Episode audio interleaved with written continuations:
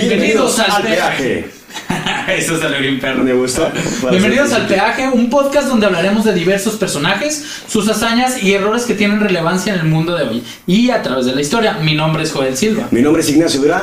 Y hoy sabremos qué peaje tuvo que pagar. Doroteo Arango. ¿Pancho Barraza? No, Pancho Villa.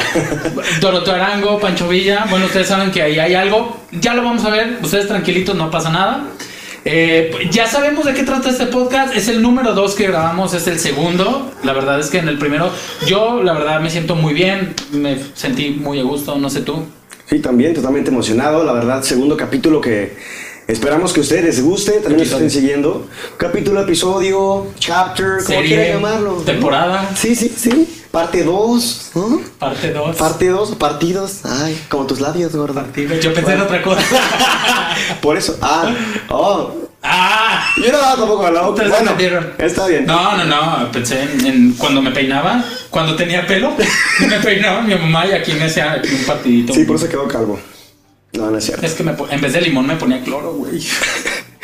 Eh, el punto está en que. bueno, hablamos- igual platícales poquito de qué se trata para los que empiezan con este video. Muy bien, esto aquí dentro de este programa hablaremos sobre historia, como nunca lo han, lo han visto, porque el punto es que no sea esto como si fuera programa documental. La idea es que hablemos de historia, hablemos de historia y a la vez también hagamos un poquito de comedia, nos bufemos, porque al fin y al cabo los personajes que aquí aparecen también eran personas como, como él, como yo, como ustedes dos, Sí. o como todos ustedes. El punto es que quiero que también tener una parte humana y, ¿por qué no? También sacarle jugo a esto y ustedes también aprendan algo de historia. Sí. Qué, qué bueno que tú dijiste aprendan bien porque la última vez yo me equivoqué en eso y... Ay, no. Bueno. Ustedes, ustedes ya lo saben. Bueno, pues, eh, ¿te parece si vamos iniciando con, la historia? está, hermano. está, está muy sabrosa. Yo la verdad disfruté muchísimo haciendo la investigación. Estuvo muy rico. Yo me sentí muy bien conmigo mismo. Y la verdad es que aprendí cosas que nunca me imaginé de, de este cabrón. La verdad. Bueno, entonces aprendamos juntos. Aprendamos Ay, sonó juntos. como. Con juguetes mi. Ah, no se puede decir marcas, pero que será que nos patrocinen, ¿eh? La verdad. Sí, estaría chido. Aunque te digo algo, siento que eso de los patrocinios sí está muy complicado. Porque, Pues no sé. no sé, hay veces, o sea, yo veo a grandes podcasts como La Cotorriza, como, no sé, este... La Hora Feliz. La Hora Feliz, Leyendas Legendarias, El Dolop, este... Muchas más, el podcast de Alex Fern- Fernández, que a pesar de que piden patrocinios, o sea, sí está canijo que, que digan, ah, sí, ahí te varo". Sí, sobre todo porque yo tengo ya este, prospectos, pero por su giro no se puede, amigo. Sé, me imagino, me sí, imagino. Sí, dos, tres. Algún día hablaremos de amigas, ¿Cómo están? Qué gusto, ¿sabes? Siempre verlas. De hecho, de hecho, no estaría mal que, que hasta hiciéramos un, un dibujo como el de la camioneta, ¿te acuerdas? Ok. No sé si se acuerdan, pero apareció un dibujo de una camioneta. Lo voy a poner ahí, ahí va, ahí va a aparecer.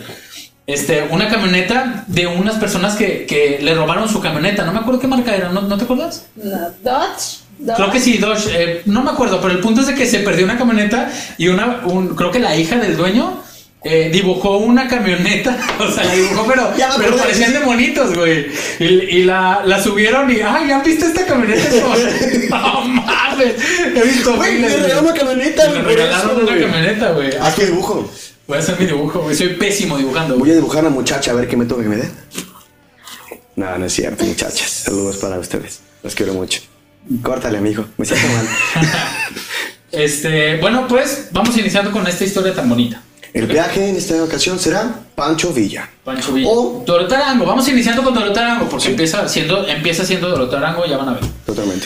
Esta historia comienza un 8 de agosto de 1879. No, no, no, ahora sí, es eh, Arango. Esta historia comienza en Durango, por ahí de 1850. Y tantos, no tengo la fecha exacta. Una mujer daba a luz a un pequeño. La madre estaba preocupada por la situación, ya que el padre de su hijo estaba casado y tenía familia. Es como ahorita, güey Ah, mira. y tener familia, por lo cual no tendrá dos cosas. Primero, alguien que le ayudara por las noches y a cubrir el gasto de este. Al gasto. El gasto de este. El segundo, no tendría su apellido. Algo que a ella le hubiera gustado para su hijo. No tuvo otra opción de ponerle el suyo. O sea, solo tuvo que ponerle el suyo. Y fue así como el pequeño terminó llamándose Agustín Arango. Y se preguntarán cuál hubiera, su, cuál hubiera sido su apellido por derecho. Está cabrón. Ok. Después lo voy a sacar. Agustín Villa. Ok. Agustín Villa. El pequeño Agustín creció con decadencias, como muchos en aquella época, y él sinceramente no luchaba por, por crecer mucho. Naces pobre, mueres pobre, así se creía. Agustín creció y conoció a Micaela Arámbula, con quien pasó el resto de su vida. Ya sé quién es ella. La de Micaela, triqui, triqui. ¿No es ella la, su No canción? conozco esa canción. No, amigo, ¿no, no has dedicado para allá? No. Es buena. Sí. Triqui, triqui, triqui. Yo, yo no la conozco. No te preocupes, amigo, tú sigue. Ya me sentí mal, güey. ¿Por qué? Pues no sé, güey. Pues no bailas en las Investigué bien fiestas. chido, güey. ¿Pero no bailas en las fiestas? Necesito más bien ir a una fiesta como de Michoacán. Más así. Mm, ¿Al sur? Bueno, somos de Jalisco, para los que no sabían, no hemos Sí, dicho. yo Somos de Guadalajara. Jalisco. De hecho, apóyennos porque, haciendo un paréntesis enorme, yo no conozco podcast de Guadalajara. De hecho, tampoco comediantes, a lo que estaba viendo, estando peros, algo así, que, que destaquen. Está, de está, está Guadalajara. cabrón. Así que, si son de Guadalajara, apóyennos. Queremos hacer un podcast tapatío. Queremos que también aquí en Guadalajara vean que hay talento para, para No hacer. solo personas cariñosas, sino también mucho talento. No solamente mucha comuni- comunidad LGBTQQPXY, también Agrégate, hay... falta el agregate. Ah, sí. No nos estamos burlando, pero, pero, este, No, mi- totalmente mis respetos para ellos, pero bueno, creo que también aquí de este lado hay comedia, hay, hay buenas cosas y bueno, obviamente... no lo digo de una manera despectiva. pues. Obviamente Monterrey y Ciudad de México abarcan toda esta, esta rama, pero creo que en Guadalajara tienen que ver que también aquí hay cosas interesantes. Cosas chidas. No solamente mujeres bonitas. Con quien pasó el resto de su vida. Se casaron el 25 de mayo de 1877 y después vinieron los niños.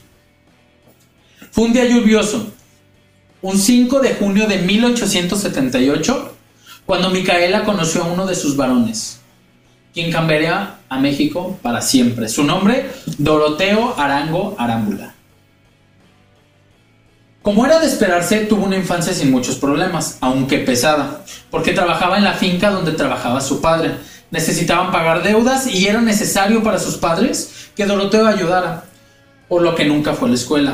Leer no era necesario para trabajar en la finca. Sus hermanas, sus hermanas les llevaban de comer. Un día Doroteo y su padre esperaban el almuerzo con paciencia, pero pasaban los minutos y su hermana no llegaba con la comida. Ella era muy puntual. Por eso, así como que, güey, ya pasaron cinco minutos y esta vieja no llega, ¿no? Normalmente llegaba antes. Sí, porque sigue siendo este tiempo. No, está vieja. Así se. Sí, así hablaban, yo por eso lo dije, ¿no? Sí, no es que él sea un estúpido. Bueno. Por lo que se dispuso a encontrarla en el camino. O sea, si no llega, déjame Pues ver qué onda. ¿no? Caminaba por el sendero al lado de una gran finca abandonada. O sea, salió de la finca y fue caminando para otra finca. O sea, que estaba en el camino. Escuchó ruidos y rápido buscó por los cuartos a medio terminar. O sea, se metió, todavía los cuartos no estaban bien terminados y, y se a- agarró abriendo puertas a ver. Bueno, no, no había puertas, pero es como que asomándose y la. Cortinas, ¿no? o sea, estaba, Sí. estaba, No manches. ¡Hermana! ¡Eh! Aquí no está, güey. ¿Cómo No, sabes? no hay nadie, güey. ¿No estoy viendo? ¿Cómo? Está la cortina cerrada. Ay, perdón. Ah, ok. Ay, perdón. sí, no. Habla y una persona. Eh, entonces, eh, ya se metió entre los cuartos, no veía nada, la chingada, ¿no? Buscó desesperado hasta que afuera de una habitación, a lo lejos, había una habitación a lo lejos, se veía una canasta tirada en el piso. Se acercó y a medida que se acercaba a la canasta, los ruidos aumentaban. Se encontró con una imagen espantosa. El hijo del dueño de la finca donde trabajaban estaba violando a su hermana. Damn. Con una mano la sometía mientras con la otra le tapaba la boca. Doroteo salió de ahí, o sea, eso sí está cabrón, ¿no? Sin saber qué hacer. Es como que está violando a mi hermana, ¿qué hago? Déjame voy, ¿no? Y se fue. Pero se fue corriendo hasta hacia adentro de la casa del dueño.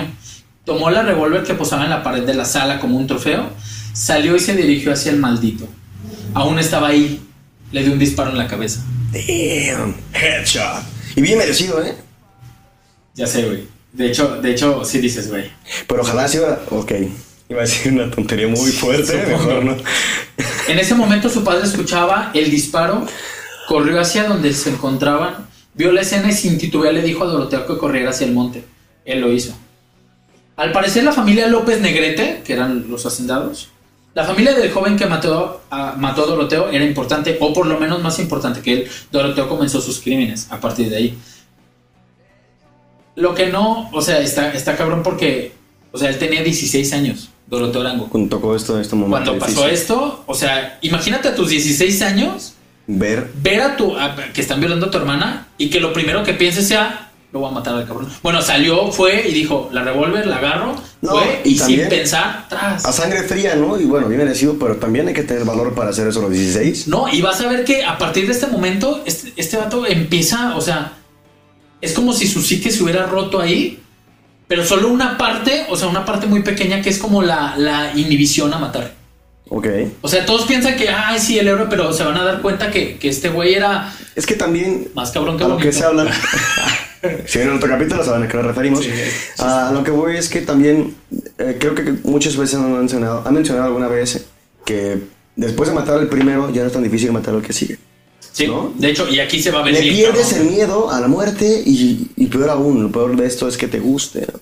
Sí. Y bueno, síguenos platicando cómo se desenvuelve esta historia.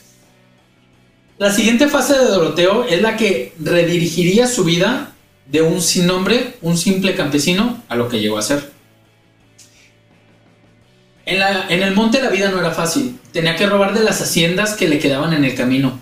Robaba vacas, borregos o los pasteles que se dejaban en la ventana de la cocina. Como chavo. ¡Hey! Güey, ¿te, te imaginas, güey? Es como que vas pasando, güey, vas, vas en tu camino y dices, mmm, un pastel en la ventana, güey. Te acercas y la señora me la imagino así como dando la espalda, güey. No sé, pues ya sabes, en esos tiempos lavando trastes, güey. Este, limpiándose las heridas, güey. Güey, pues es que. Lavando, las puertas, bueno, las cortinas de su casa. Sí, güey, cositas así, güey. Entonces llegaba este güey y pues hacía eso, ¿no?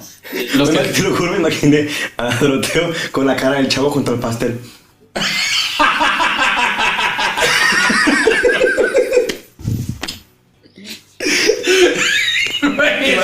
Sí, güey. Ahorita que se voltee.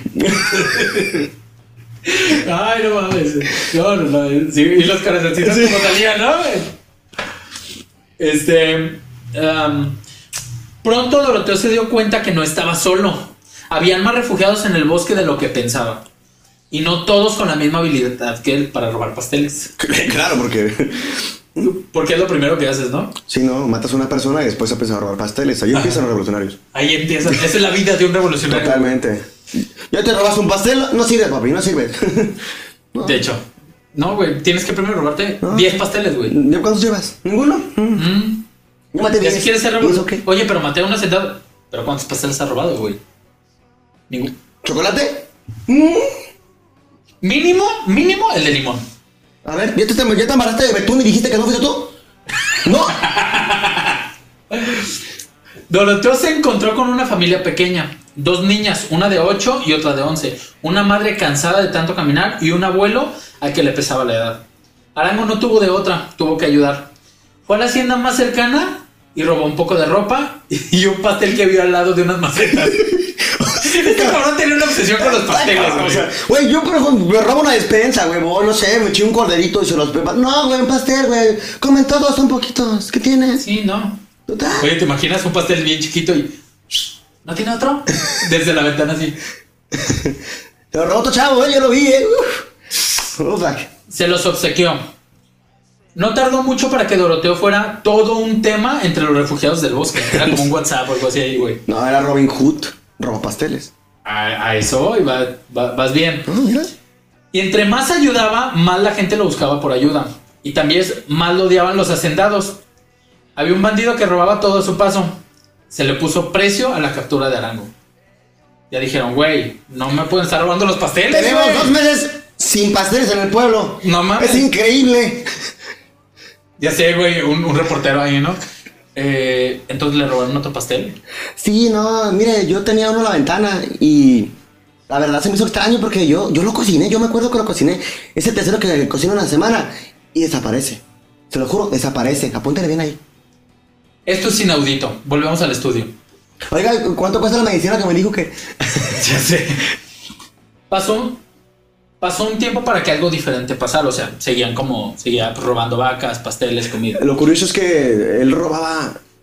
O sea, sabían que era él, pero no lo pueden detener. O sea, Ya sé, estaba cabrón. es curioso güey. porque ¿qué edad tenía él? O sea, mm, seguramente menos de 20 años y ya robaba cosas y a pesar de que sabían quién era porque pues ya tenía un precio para su cabeza, pues no, no lo atrapaban, ¿no? Era, ¿quién diría? Hay Kevins, Robin Hood, totalmente, ¿no sabes? Ya sé. En moto. Y ese güey al principio se vio que, que lo hizo así como de corazón. Pero, bueno, ahorita vas a ver la historia. No quiero spoilear. Eh, pero un día se encontró con un grupo de bandidos liderados por Francisco Villa. Doroteo Arango se, se encontró con Francisco Villa. Wow. Doroteo se unió a ellos. Le dieron ropa, comida y en ese momento lo más importante, descanso. Era una gran familia de saqueadores. Pasaban robando todo a todos. Al principio robaban solo a hacendados, pero poco a poco fueron robando a gente con menos suerte. Panaderías, herrerías o tiendas de petróleo. De petróleo. Oh, bueno. O sea, ya empezaban, en vez de, en vez de hacendados, empezaban ya a robar así como que ya. Parejo, ya. Sí, güey, ya parejo. Eso. Dijeron, ¿sabes qué, papi? Ya estuvo de pasteles, güey, güey, son más caras, güey. Ya sé. Doroteo Arango se ganó la confianza del líder, o sea, de, de Pancho Villa. Todo Ok. seguía como viento en popa para los saqueadores hasta que un día todo salió mal. Un enfrentamiento con otros bandidos hirieron de muerte al líder. Este, en agonía, nombró a Doroteo el nuevo líder de la banda y lo nombró el nuevo Francisco Villa. De ahí nace De el ahí- nombre de Francisco. Villa. Ahí es cuando, ahí es cuando, cuando eh, ya deja él de, de decir soy Doroteo Arango. Ya dice soy Pancho Villa. Está, está cabrón porque al parecer, o sea, este güey estaba en el monte, pues solo ahí robando cosas y llegan otros güeyes y le dicen, vente güey. O sea, vente, ya no tienes que dormir con miedo de que si me duermo y llegan esto, los, los, eh, policías y ajá. O sea, él tenía agarran". como su crew, básicamente. Exactamente. Y ahora fue nombrado, o sea, de ahí sale Pancho Villa. ¿Quién diría que salía porque así lo nombró un líder, ¿no? O sea, ay, de verdad no lo esperaba, no lo esperaba. Está cabrón. Una vez pasado esto, el nuevo Francisco Villa tenía que pensar qué haría con esta nueva responsabilidad. O mejor dicho, con este nuevo poder. Sí, sí, sí. Porque él no lo veía, o sea, para nosotros lo diríamos, ah, una responsabilidad. Pero es que este güey estaba, ahorita vas a ver, obsesionadísimo con el poder. Ah, como una persona que, O sea, le gustaba estar arriba, güey. que me acuerdo que actualmente está No hay que, poli- no hay que, gobernando. no, no hay que ser tan políticos. 18 años buscando la presidencia. Eso sí, eso sí. No es que yo no soy político, soy objetivo. Si fuera político no fuera pobre. Al siguiente día, en un saque, entró un pequeño mercado. No le saque, no le saque. Te da miedo la política, te da miedo politizar. Sí, sí, sí. Es que no estamos politizando, que politizan los políticos. Hablamos de política y ¿qué tiene? ¿Y qué Pues- tiene? Pues sí. ¿Y qué tiene? Pues regresamos. Tuvimos que este un- una falla técnica. Estoy emocionado, amigo. Yo estoy emocionado, güey. Me quedé a media historia y está rico esto. Cuéntanos más. Sí. Entonces, eh, al siguiente día. Al siguiente día en un saque entró a un pequeño mercado. Bueno, iba a saquear como el mercado. Ahí te va. Con la intención, entró al mercado con la intención de sentarse a comer y al terminar pararse y no pagar. Me Como- acordé, como- me acordé de, de, de- de un- pagó. ¡Ah, el ojo de vidrio! No, el, el güero aventado. El güero aventado, muy mal Si no han escuchado ustedes, eh, malamente no han escuchado De piporro. al piporro. Hay una canción que así es. Sí. Eh, entonces iba con esa intención, pero al llegar se dio cuenta que no había nada. No habían verduras, no había carne. Se dio cuenta que la clase obrera era fuertemente afectada por los hacendados. Parecían esclavos. Pancho Villa sabía lo que tenía que hacer. Ok. Pancho Villa, enfurecido por la situación, comenzó el, reclu- el reclutamiento para defender a la clase obrera. Pueblo por pueblo llegaba y saqueaba lo que necesitaba para su propósito. Si antes robaban discretamente cuando todos dormían, ahora entraron a plena luz del día. Tomaban toda la comida y ropa que necesitaban y mataban al que se le pusiera enfrente. Ya en ese, en ese momento ya entraban y, y si, a- te lo juro, o sea, bueno, así, así leí, si a alguien se le cruzaba así de, no, no, que, que-". Él- Parejo, o sea, se volvió sanguinario de verdad, o sea, como Sí, protecábamos. no, no, no, era un... Y ese poder eh, que, que tenía él, pues lo, lo, orillaba a que no tuviera ese remordimiento, ¿no? Sí. En 1910 entró a la revolución. Está cabrón. Donde conoció a Abraham González, quien le enseñó educación básica porque no sabía nada ni leer. Lo cual le hizo cambiar sus perspectivas. Ya no veía la política igual. Fue cuando tomó la sabia decisión de poner todo su poder y ya fortuna, porque ya tenía mucha lana, a órdenes de los revolucionarios. Pero aún le quedaba mucho por aprender. En 1912 se levantó una contrarrevolución contra Madero. Sí. Contra Madero. Pancho Villa unió sus fuerzas a Victoriano Huerta Damn. contra Madero. O sea que Pancho Villa en algún momento estuvo como del lado de, De... pues, de- de Victoriano Huerta, de, los gobiernos que estaban haciendo todo esto. Victoriano lo puso hasta el frente, ya que sus intenciones era que el primero en morir fuera Pancho Villa. Oh, o sea, era como eh, la carne de cañón, ¿no? Exactamente. Damn. Ahí te va. Huerta sabía que Pancho Villa era un tipo muy peligroso y ponía en riesgo todo su plan para ganar la revolución.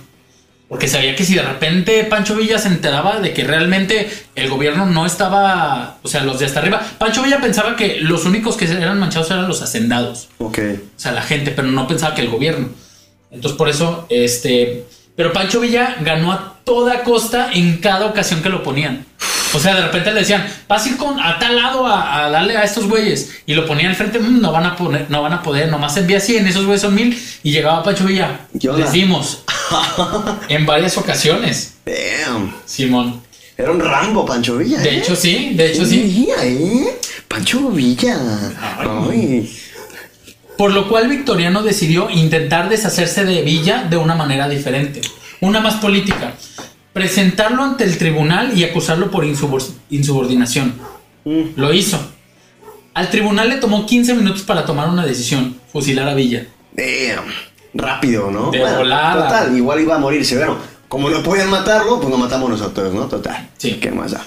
Entonces, Villa logró escapar unos días después de su tribunal. O sea, le dijeron, güey. ¿qué esperabas, güey? Con un pastel sale corriendo, ¿no? Se robó el pastel que tenían ahí un cumpleaños, ¿no?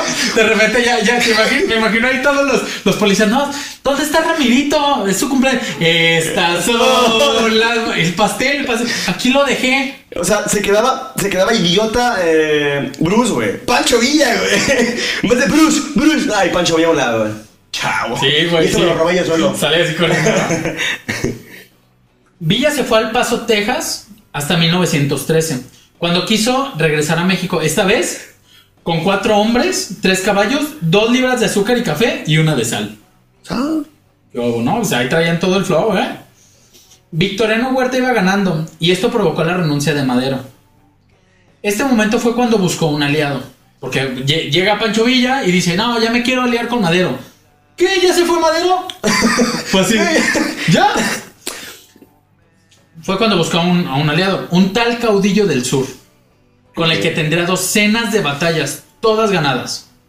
Se hicieron llamar la División del Norte. Fue cuando Villa fue nombrado gobernador de Chihuahua de 1913 a 1915. Yo he entendido que Pancho Villa era muy querido justamente en la, en la frontera Sí, por lo mismo, ¿no? Sí, güey. No, y espérate. En estos dos años, fíjate, güey, esto, ay, güey, esto me, me- me encanta. En estos dos años, Villa liberó casi por completo a Chihuahua. Confiscó las tierras robadas y él robó algunas otras para repartir entre viudas, veteranos, hambrientos y desempleados. Damn. O sea, el tipo seguramente sí se puso las pilas. En dos años, güey. Sí, güey. Pero pues, ¿qué no habrá hecho en, para, para eso, güey? Bueno. ya sabemos que... Sí, era- era de mano dura, ¿no? Sí, la neta, sí, sí, sí. Totalmente. Y se me hace increíble que, que de ser un bandido acaba siendo algo tan importante, ¿no? Para es que nunca dejó de ser un bandido. Bueno. Nunca dejó de, de serlo. Simplemente ahora, pues ya con licencia. Ya, ah, mira, se hizo político. algo así. Pero un amigo de Porfirio Díaz habló. No, eh, sí.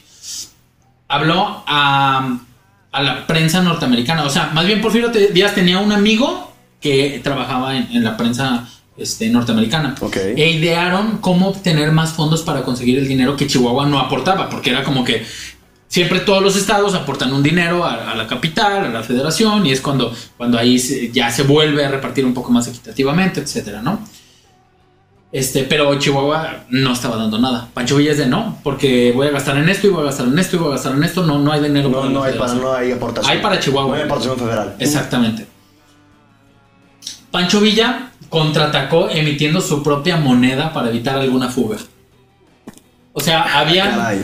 este, habían como eh, Villacoins, güey, o algo así, güey. Villacoins. Hizo una moneda, güey. Ahí sale lo villaco. Ah.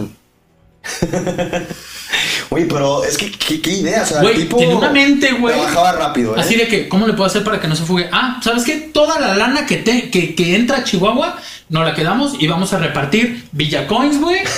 y con eso se van a pagar, güey. Entonces ya ibas a tu tiendita, tu miscelánea, güey, preferida. Llegan con dólares, güey.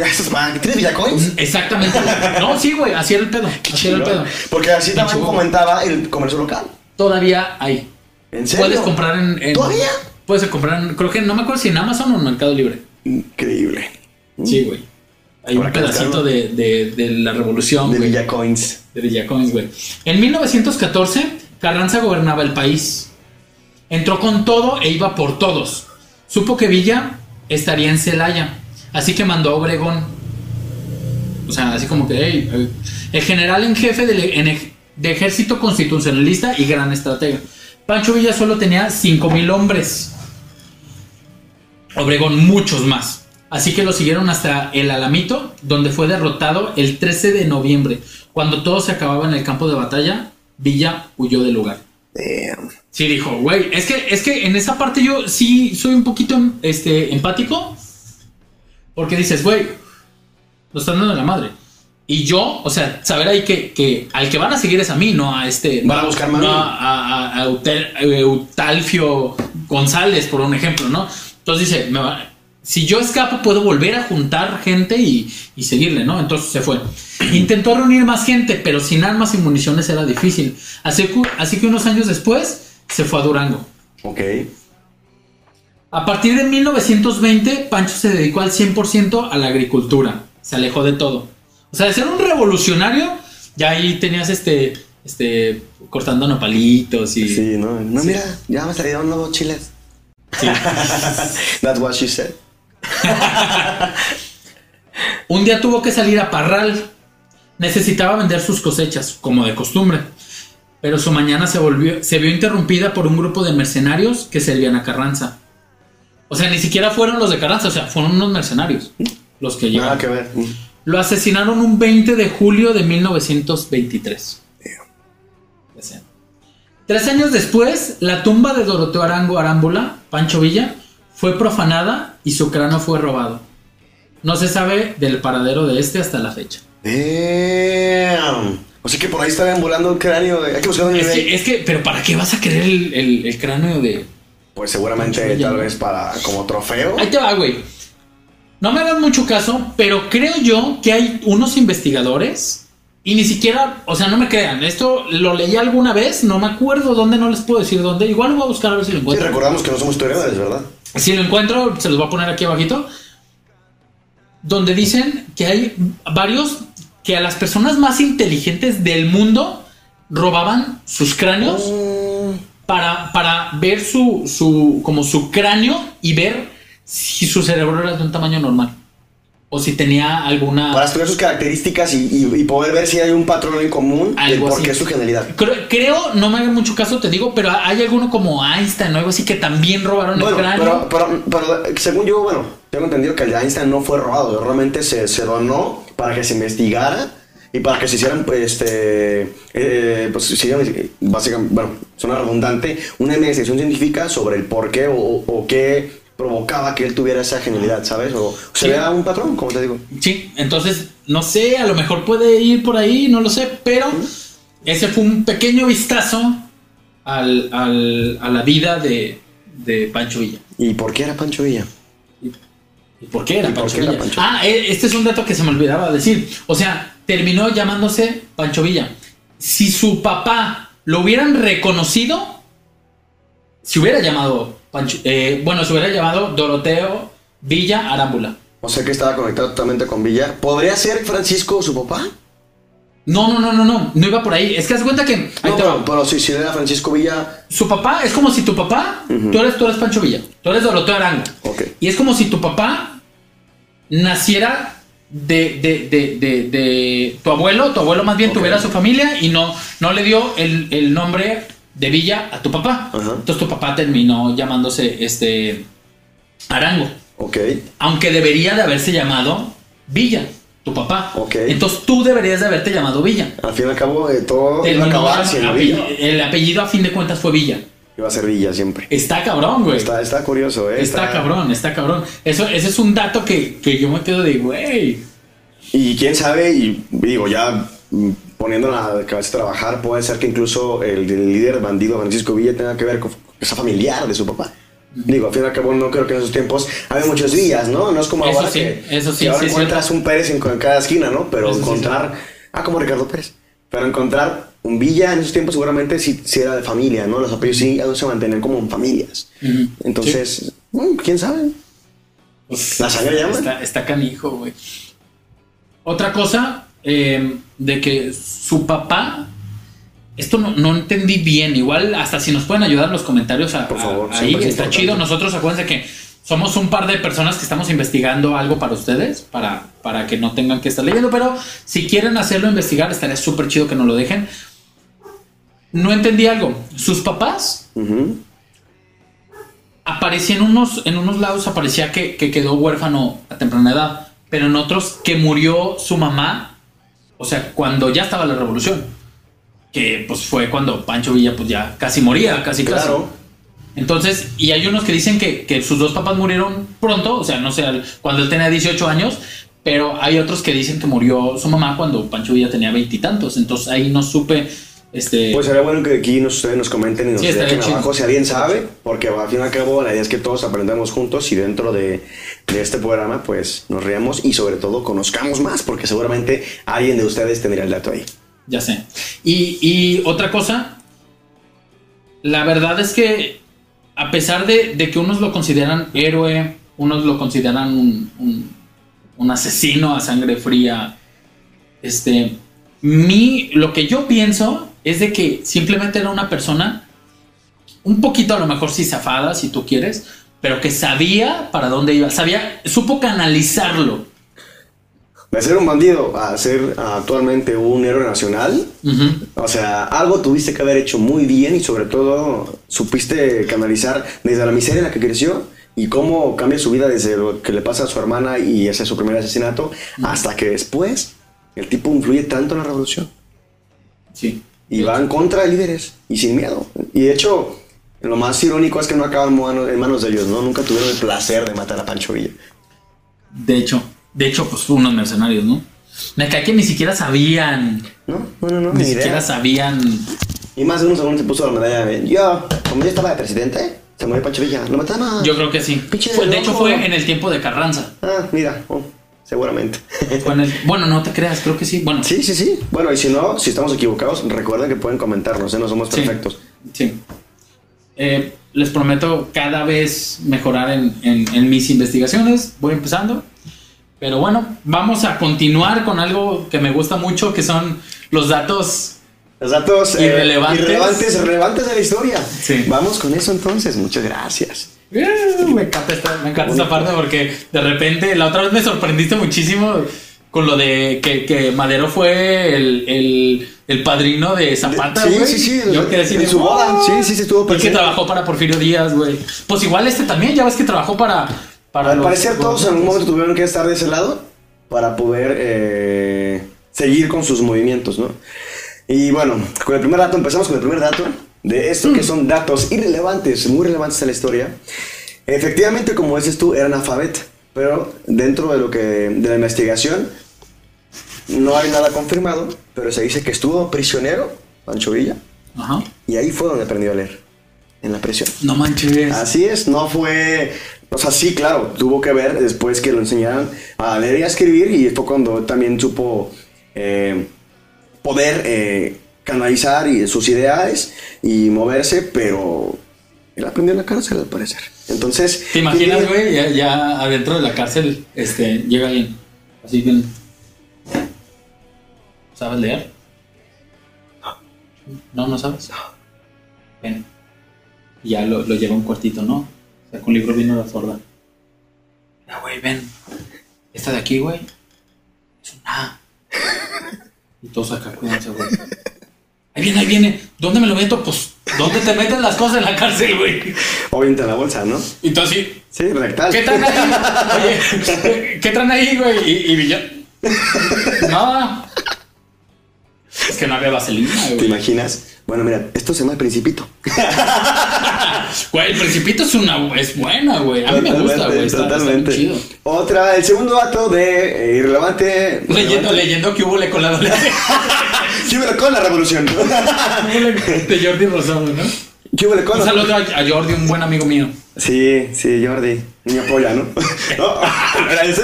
No, no era eso. Ah, yo, te- yo vi tu historial. Eh, número dos.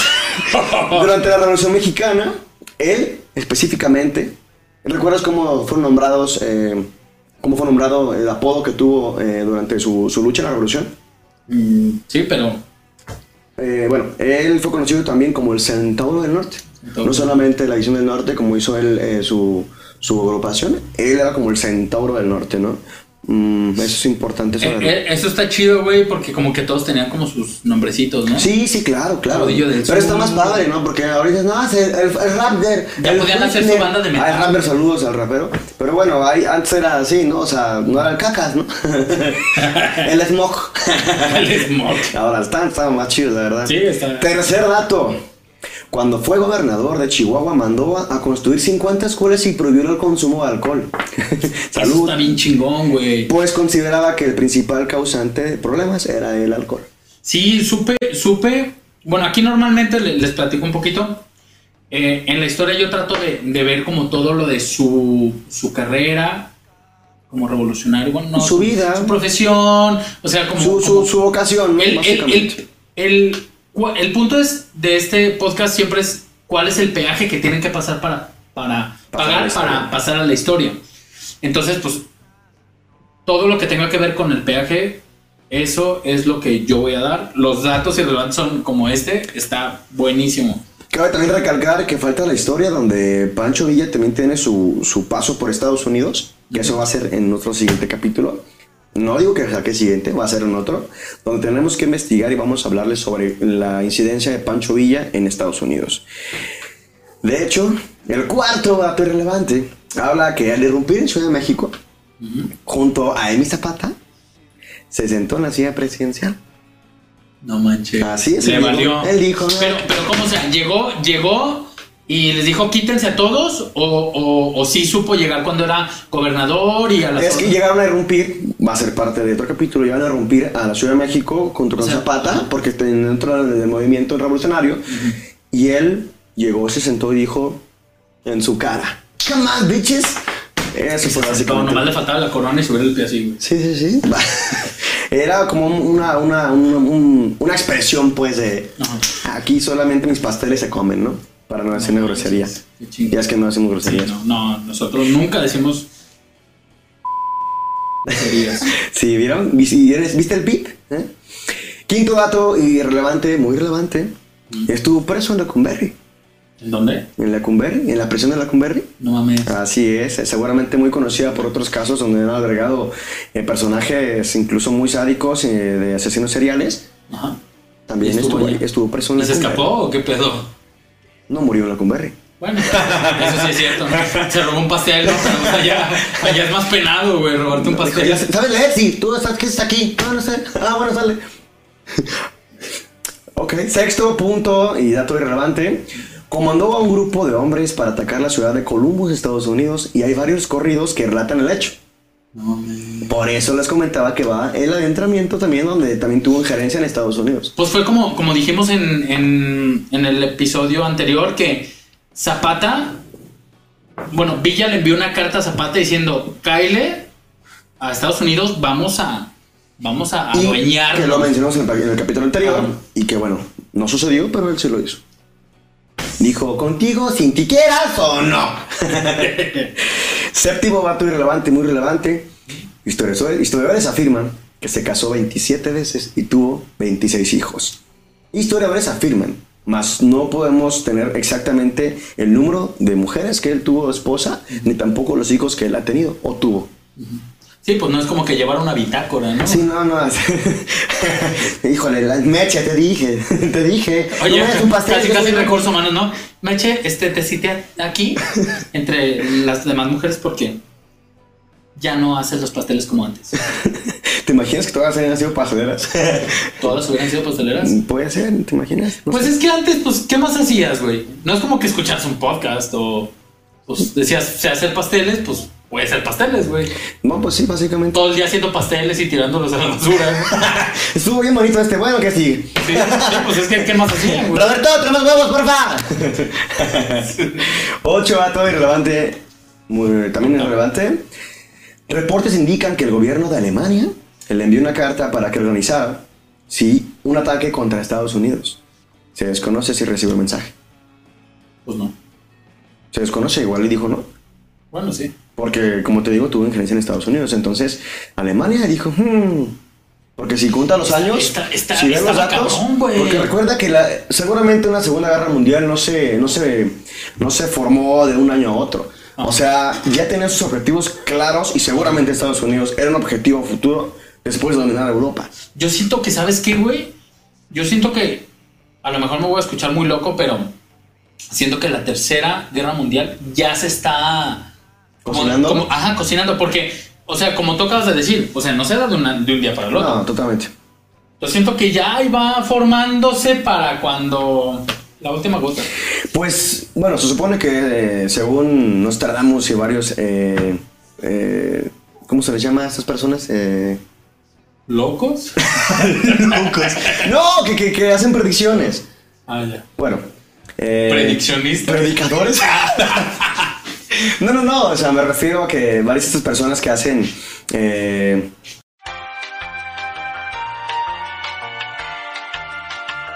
Ahora sí ya lo encontré. Como comentaba, es un profeta, ¿no? Un profeta. Eh, perdón, eh, tuvimos que hacer una pausita chiquita. un poquito de talk, ya saben, entonces tenemos que buscar exactamente qué era y bueno, como un profeta, ¿no? Básicamente él, es- él dice que la Tercera Guerra Mundial no iba a ser eh, una guerra tal cual con bombas, iba a ser comercial entre, entre los, los países más poderosos económicamente y actualmente incluso hubo un bloqueo, si recuerdas, del 2008 para acá con China y Estados Unidos. Entonces, vamos a ver si, bueno, esperemos que no veamos, no nos toque vivir eso ni suceda, pero la Tercera Guerra Mundial básicamente es eso. Él eh, actualmente será comercial, no sería como una guerra, pero como tú dices, se cocina durante el tiempo y seguramente en aquellos tiempos, pues Alemania ya tenía en, entre ceja y oreja Estados Unidos.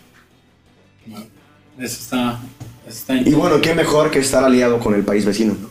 Y con en ese momento uno de los, de los eh, personajes más eh, sanguinarios y con ese poder en México. Dato irrelevante, irrelevante número 9. está bonito porque este es para la gente de la Ciudad de México. La estación División del Norte del Metro de la Ciudad de México justamente tiene la imagen de Pancho Villa. A ver, otra vez, ¿qué? La estación de División del Norte del Metro de Estados, de Estados Unidos, de la Ciudad de México, Ajá. tiene la imagen de Pancho Villa. Órale. Justamente por, por el apodo que se nombró en, en- la Revolución Mexicana. Órale. Pues ya Villacoin, su, su, su estación del metro, O sea, güey. tipo, si él quiere ahorita, se abre- si su familia se pusiera nice, pues hacen su... Oye, ¿te imaginas que pusieran así? Es que hoy se puede poner la imagen de, de- de alguien que ya falleció y hacerla como que habla y así. Ah, sí, Sí, ve sé, que ya eso sé que ya cuál. fallecieron. Güey, la tecnología, qué pedo con la ¿Te, imagi- te tecnología, imaginas a ¿no? Pancho Villa así hablando? ¡Hola, perros! ¿Cómo? ¡Saca los pasteles, hot dogs! Vendiendo pasteles, güey. llegas, llegas a Marisa, güey. Llegas y me da un pastel y, y voltea a Pancho Villa, ¿no? ¿De Hola, la va a querer? soy el centro del norte. ¿Cómo, cómo habrá sido su voz, güey? ¿Tú crees que se hubiera sido grave, güey? Así como. um, no sé, imagínate, imagínatelo llegando. Este. Ah, le gusta, le encantaban las malteadas de fresa. Güey, sí, iba a Estados Unidos a comprar malteadas de fresa. Eh, Mira, y acabó casi este, en Columbus y... Hecho. Pero ni siquiera fue allá, es lo más raro. Ya sé, pero. ¿Tiene sabor cheesecake? O sea, ¿crees que hubiera, hubiera llegado? Me da una malteada de fresa. ¿O crees que hubiera ya? ¡Ah, una malteada de fresa! Pues seguramente digo que sí, porque pues era 1920.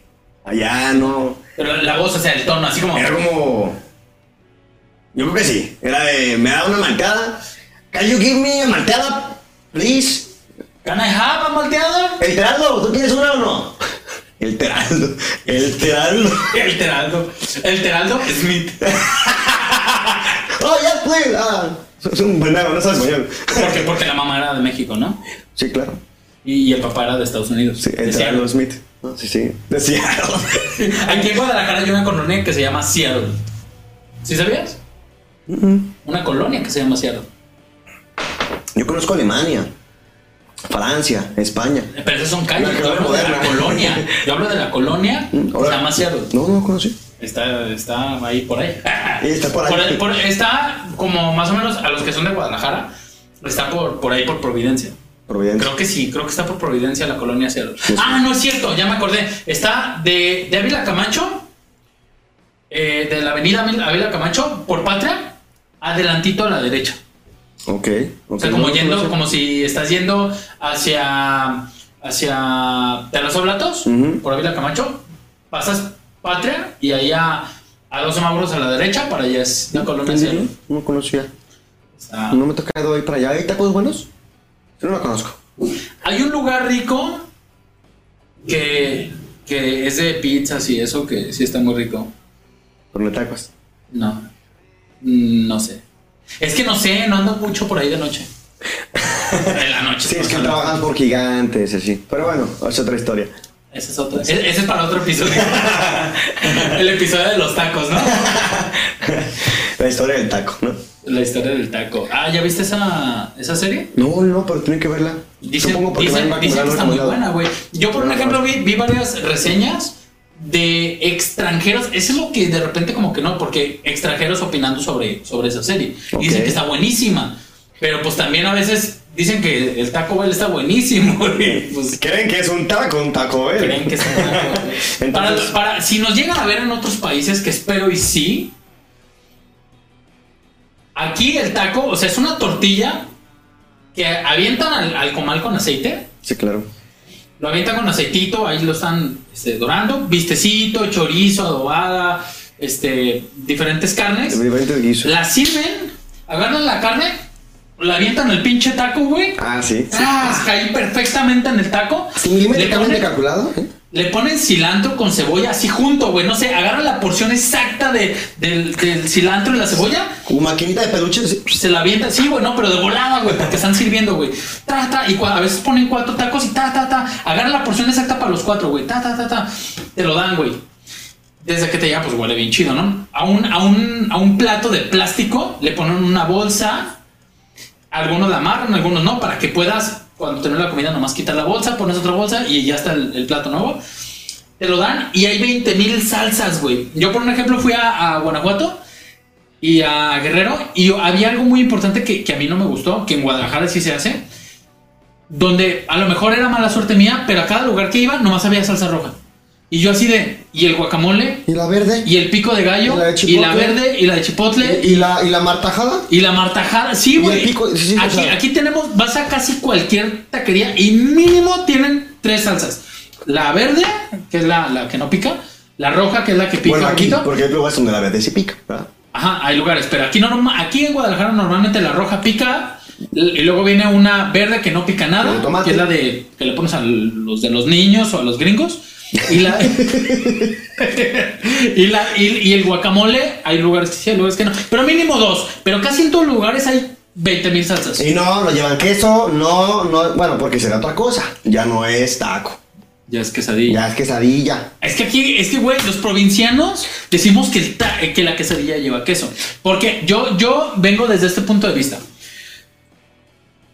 Dicen que la quesadilla es la que es masa con lo que sea que le pongas adentro, la doblas y la aplastas y la fríes. Esa es la quesadilla. Porque se supone que viene de, de- de un, no me acuerdo si es náhuatl o algo Eh, así. sí, sí, sí. Que significa Tortilla quesadilla, doblada. tortilla doblada. Pero mi pregunta es, si yo tengo un taco y lo doblo, ¿era taco y ahora es quesadilla? o sea, mi pregunta es, no, si como Pero falta freírla. No, porque va frita, ¿no? O sea, Pero hay quesadillas sin freír, hay con, quesadillas que no van fritas con, con masa, o sea, tortilla y, y- y ya, o sea... O sea, sobre- según la definición es, la Pero, definición pero, es pero si quesadilla. tortilla doblada. Aquí quesadilla. la pregunta es: si, si, si quesadilla significa tortilla doblada, ¿ok? ¿Vamos bien? Sí. ajá. Ok. ¿Qué es si a una tortilla le pones queso y la doblas? Sin freírla, como se llama. Quesadilla. No, porque se la frita. Pero es doblada. Es que yo, o sea, bueno, eh, yo según solamente No la sé, definición es tortilla doblada. El punto es a que no es como dicen los gringos que le ponen hasta, no sé... Es el peaje que tenemos que pagar, el peaje que hay que pagar allá, sí. No vas a ir a Estados Unidos a comer tacos, ¿estás de acuerdo también? Te digo algo, yo fui a una parte de eh, Santana, California, donde había una eh, food truck. Donde dije, ay, güey, es que aquí no creo que los tacos sean buenos. No manches, qué tacos, güey. No, no, claro, claro, pero es total- A un o sea, dólar, güey, el taco. En Estados Unidos hay muchos lugares donde venden tacos, pero pues para que tengas un taco mínimamente parecido y la calidad que hay en México, tienes que ir a un mexicano, tiene su food truck Ah, y sí, vende tacos. claro, Porque claro, cualquier claro. lugar establecido, sinceramente, o Sí. sea, los tacos son como, bueno, mejor, mejor vete y vete en auto, vete a, a comer hamburguesa o algo así, o a- es, incluso McDonald's, yo no tengo nada en contra, me gustan. Ujú. Sí, sí, también tengo mal gusto. ¿Y qué tiene? Habrá quien ¿Y dice que qué sí, tiene? que no. ¿Y que Yo lo como, yo la cago. ¿Qué tiene? Yo la pagué. El punto está en que está rico. Pero sí hay que, hay que tener eso en cuenta de que a Estados Unidos, pues no vayas a comer tacos, papi. Vete ya a empachar con otra cosa. Eso sí. Que última vez que fue a Estados Unidos. vete vete a. In Out por una hamburguesa. ¿Es lo que te digo? Sí, vete a Gua- De hecho, incluso aquí también las... Las, ¿cómo se llaman? Las Carl Jr. son muy ricas. A mí Sí, me gustan mucho. Y están bien, y están bien La cara dices, ah, mira, ya no tiene cara de perro, así me lo chingo. La verdad. Hay unos tacos, güey. Ya no nada que ver con la historia, ¿no? Pero hay unos tacos a los que yo voy, después te voy a llevar de camino a mi casa. Valen a 12 pesos los de pastor y todos los días están al 2 por 1 ¿Dónde están? Están por Soto y Gama. Soto y Gama es por Rancho Nuevo, Ok, ok. acá por el norte. Y güey, tú dirás, ah, va a ser un taquito con poquito. No, güey, son unos tacos. Pues por, por aquí así, porque hay unos así, hay unos así y hay unos. Y las tortillas suelen ser de ese tamaño.